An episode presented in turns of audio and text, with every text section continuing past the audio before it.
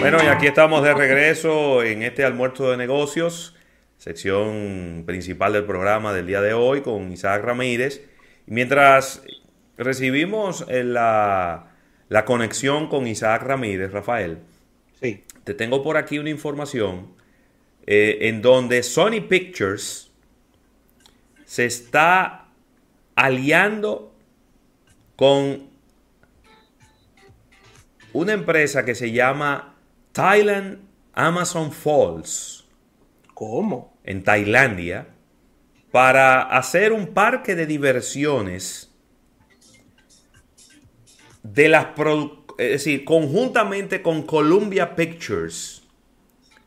Por primera vez se haría esta combinación entre estas dos empresas, repito, Sony Pictures y Columbia Pictures, en el sudeste asiático. Acaban de anunciar. Compraron, compraron un terrenito de 14 acres donde habrá un parque acuático. Se va a llamar The Aquaverse en vez de Universe, de Aquaverse. Y abrirá al público eh, desde el próximo mes de octubre y tendrá eh, ¿verdad? atracciones basadas en las películas más populares de este estudio. Agárrate porque lo que te voy a decir pudiera llevarte hasta comprar un ticket inmediatamente. ¿Cómo? Habrá atracciones de Blackbuster, ¿Qué? Los Cazafantasmas, ¿Cómo? Habrá atracciones de Jumanji, Oh.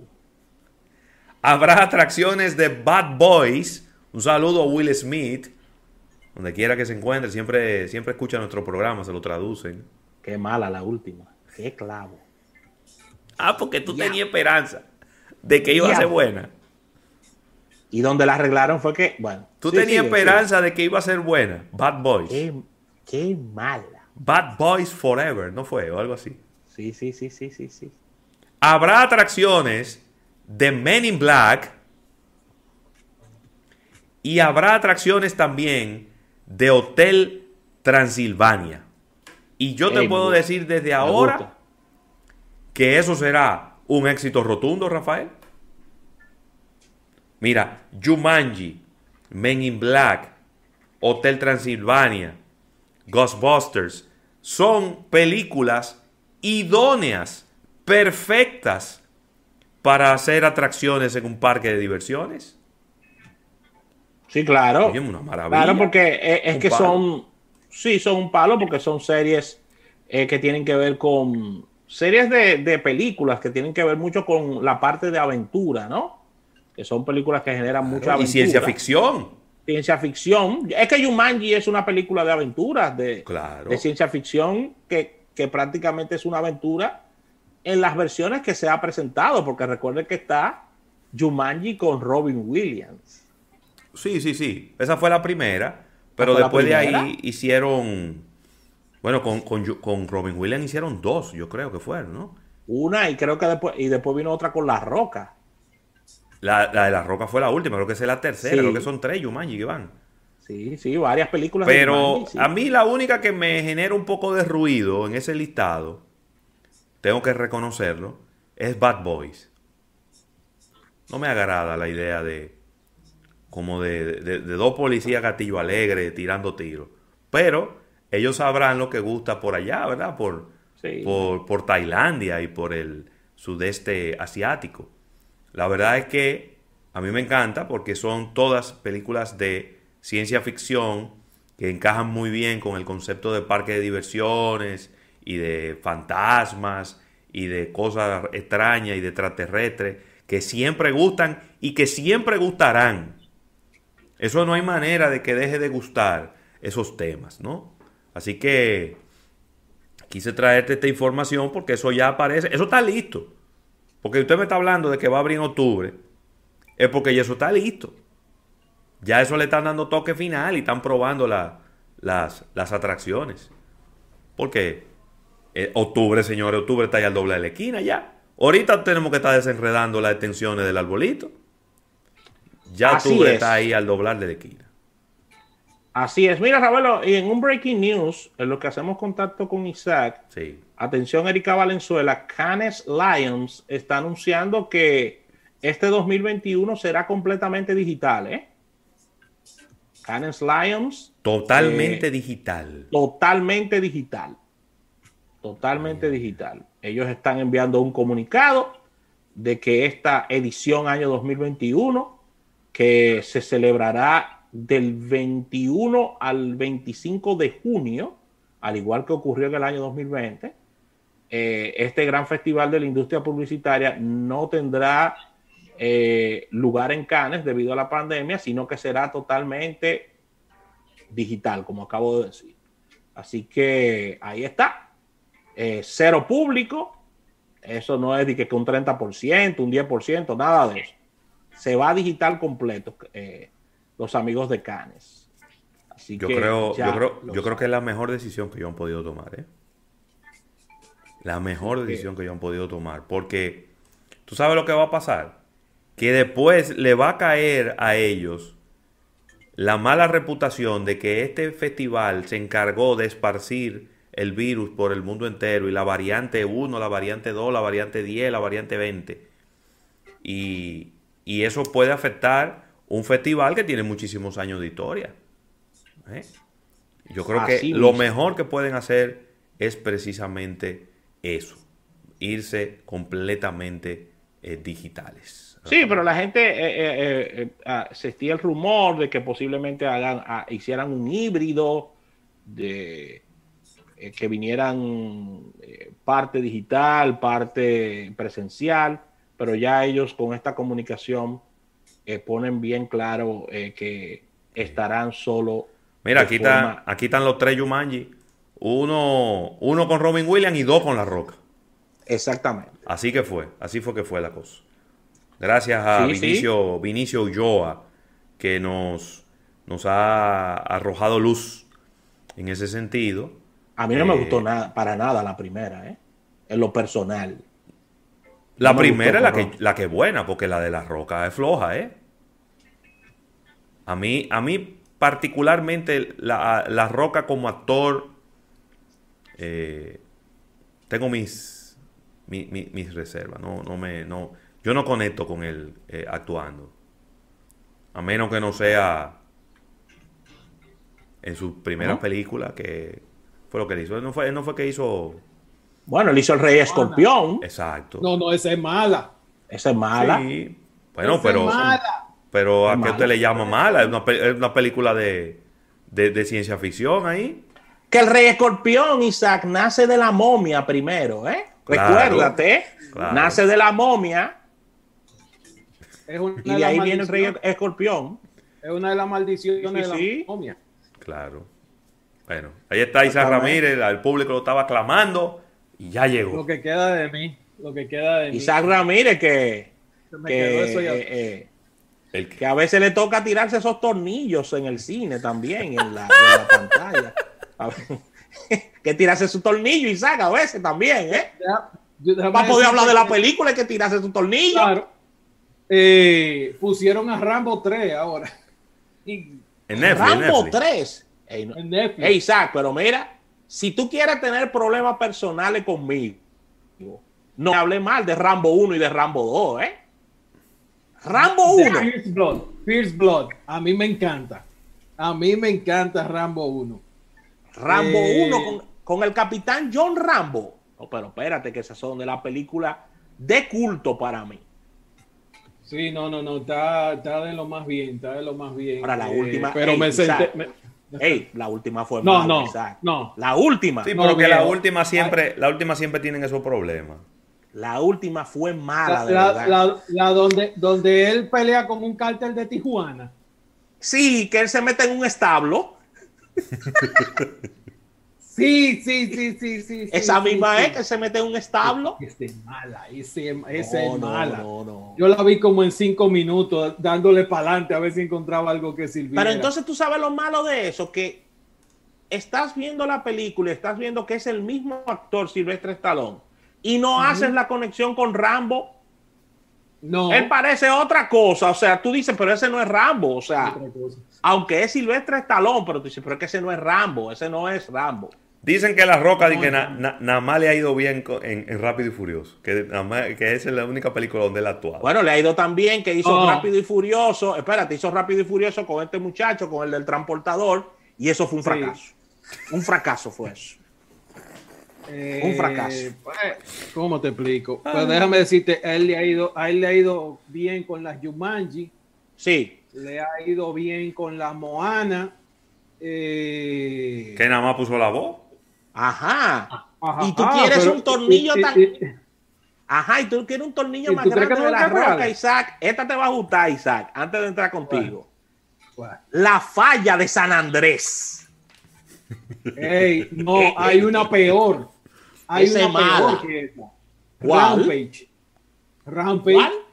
A Rampage. Rampage. Sí, sí, sí. Rampi, sí. diablo. Esa es mala. Sí, sí, sí. Muy mala. Esa cae, cae en, la, en la categoría ya de tachuela. Sí. No, no, no, de clavo en línea, como decían en el campo. Lo que se usa para sujetar los rieles de los trenes. Sí, sí, sí. Una cosa así, osidad. Pero en esa categoría cae. Eh, ya, cuando usted quiera arrancamos con No, esto. está, Sí, vamos, sí, vamos es a que esto. teníamos esta entrada de cine para ponerte a prueba, a ver si tú estabas en eso. Bueno, eh, ya, ya Veneno no está hoy, eh, hoy o mañana, es que lo tiene Altis gratis. Veneno, sí, la película. lo- Veneno, la película. Veneno, veneno, veneno, sí. Sí. Creo que, Ah, que no, la, no tiene, sabía, ¿no? la tiene Altis gratis. Sí, lo van Ah, a pero poner gratis. bueno. Yo estoy esperando la información para, para darla con lujo de detalle, porque yo vi el, el detalle. eh, pero ¿Lo estoy esperando, oficial? estoy esperando el- el- el- la, la información de, de por dónde es que se va a poder ver. Ok. Sí, porque no lo, no lo encuentro ahora, el, el- no, no encuentro el story. Ah, sí, Isaac, mucho de qué hablar. Arranquemos. Hmm. Bueno, señores, eh, me lo gané, ¿verdad? No tengo la bola aquí, pero me gané la bola. Sí, sí, Claro, claro, claro. Se anunció en enero y, discusión. y- y- y Sin se, dio la, se dio la triste realidad. To- óyeme, todos esperábamos que estuvieras equivocado, pero lamentablemente no fue así. Ojalá, ojalá. Para los que no lo saben, eh, esta semana LG está anunciando que eh, sale completamente de la división de dispositivos móviles. Ni si- no es que la va a pasar a alguien, no es que se la vendió a nadie, es que sencillamente la va a cerrar a nivel mundial. Bajando el switch completamente a Qué todo el mundo se van a dedicar a otros rubros que ellos han tenido eh, como importantes, que es el tema de, ellos son importantes en fabricar las baterías para los vehículos eléctricos, también van a orientarse al sector de la robótica, van a, orientarse al sector del IoT o el Internet of Things, eh, vehículos eléctricos en, en general.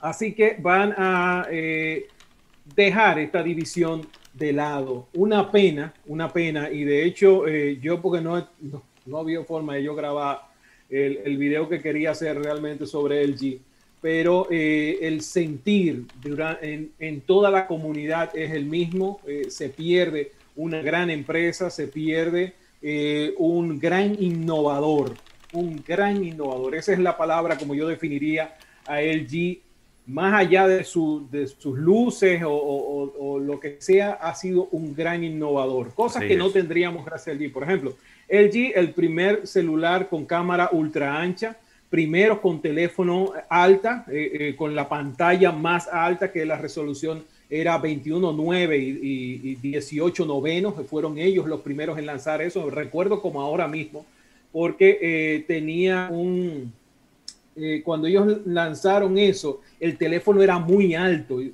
Todo el mundo decía, pero y, esa pantalla, uno no puede ver un video de YouTube bien ahí, porque mira, se corta, que las barras, que sí, que pues la industria terminó adoptando ese, ese formato. El primer teléfono eh, con grabación en Full HD lo, lo presentó el G. Primer teléfono con pantalla táctil. Aquí está, este es uno de ellos.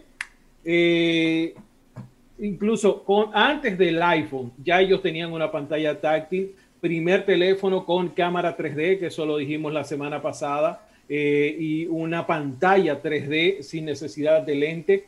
Uh, primer teléfono con procesador multinúcleo, primer teléfono con conjunto de cámara Penta, uh, primer teléfono con una pantalla Dolby Vision y primer teléfono con una pantalla flexible. Todavía hay muchísimas otras cosas que LG estuvo haciendo eh, como eh, los primeros eh, y de verdad, de verdad fueron unos completos innovadores, pero muchas, muchas cosas jugaron en contra. quizás una de las cosas que mejor se, se orientaron en términos de cuando entra LG como, como competidor en el segmento de smartphone, el pleito estaba entre Apple y Samsung. Un pleito que estaba eh, más Apple demandando a Samsung porque le copió el formato, porque le copió el botón, etcétera. En ese momento entra el G. A diferencia de lo que hizo Apple, que fue empezar a integrar servicios y empezar a integrar el ecosistema dentro de iOS, Samsung haría lo propio con el tema de los televisores. LG se distanció y empezó a eh, jugar un poco con eh, Android tratando de mejorarlo. Déjenme decirle que una de las mejores versiones de eh, los primeros teléfonos que lanzó Google fue precisamente el Nexus que creó el, G. Sí. Era una cosa, bueno, tú tenías uno, yo creo. yo llegué a tener uno, el Nexus, el... Eh, bueno, yo tuve el 6P que lo hizo Huawei, pero antes de eso hubo el 5, el Nexus 5, que también fue muy, pero muy bueno. Entonces, cuando tú tienes todos esos elementos, bueno, tú dices, ok, la, la, compañía va a desarrollarse por ahí, va a extenderse por ahí. Sin embargo, empezó como a quedarse, si bien innovaba en algunos aspectos, no mantenía la continuidad. Y todo iba bien hasta, por ejemplo, el LG G5 eh, o el LG G4. Yo diría que el LG G4, porque recuérdense que cuando ellos lanzan el, el teléfono LG que tenía eh, los botones de control en la parte trasera, que no tenía botones a los lados. Qué buenos equipos, Dios mío. Le hizo un afro cualquiera. El sensor de huella dactilar en la parte trasera. O sea, eran teléfonos muy innovadores, muy, muy innovadores. Después la industria entera le cayó atrás a ponerle el sensor en la parte trasera porque ergonómicamente era mejor. Económicamente era mejor. Entonces, eh, el problema viene cuando ellos pasan al LG G5 y lo hacen modular. Ahí viene la situación de cuando tú no controlas lo que terceras partes hacen. LG perdió con ese teléfono 250 millones de un fuetazo. No hubo forma de recuperarse. Así mismo. Entonces, eso empezó a acumularse porque en vez de mejorar las cosas que tenían o las cosas que lanzaban, por ejemplo, eh, qué sé yo, Samsung lanzó el DeX. Muchísima gente se quejó de que tú necesitabas un aparato adicional, nada que sé yo que, oye, pero Samsung no se desilusionó por eso y de, ah, no, yo no voy a joder con eso. No, al contrario, ha ido mejorando tanto que la última versión, por ejemplo, yo puedo subir DeX sencillamente de forma inalámbrica contra el televisor o contra mi computadora. Entonces, esa constancia en sostener mantener y desarrollar los features nuevos, LG no la tenía. Tú pasabas de un equipo a otro y sencillamente pasabas ni pena ni gloria.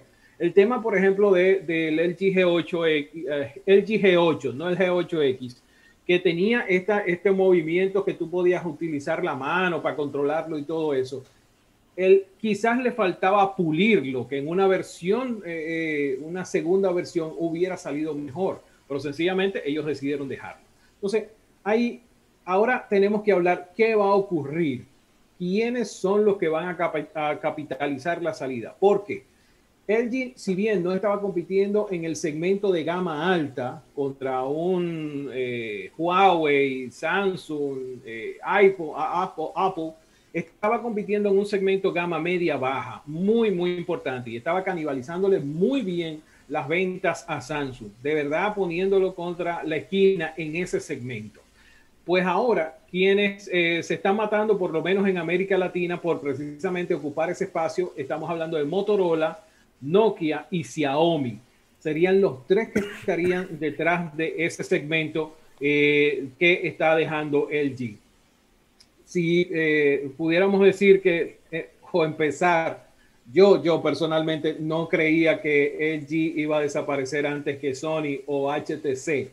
Eh, de verdad, por primera vez yo creo que me, equivoqué en una de las apuestas que hice eh, cuando eh, hace como tres años dije que no, no llegábamos al 2025 con Sony o con LG. Bueno, pues finalmente LG se retira, pero yo creo que es una lección para toda la industria aprender un poco. Es malo para la industria en el sentido de que no tenemos un innovador y cuando las marcas se sienten demasiado cómodas dejan de innovar. Es lo que le ha pasado a Samsung porque ahora tú estás viendo una generación de dispositivos que vienen con marcas. Bueno, ahí hay un Xiaomi que ahorita le pasaba un video eh, que, óyeme, lo que están haciendo esos tipos está espectacular, espectacular con los últimos teléfonos que lanzaron eso significa que hay una, un push, hay un reto para la marca de mejorar. Ya yo creo que estos muchachos de Samsung se, calmaron un poco y bueno, estamos arriba y, continuaremos. Vamos a un break, Isaac. Este último break para completar ese comentario luego de esta pequeña pausa. Así que no se muevan del dial, señores, que Isaac Ramírez está soltando el brazo.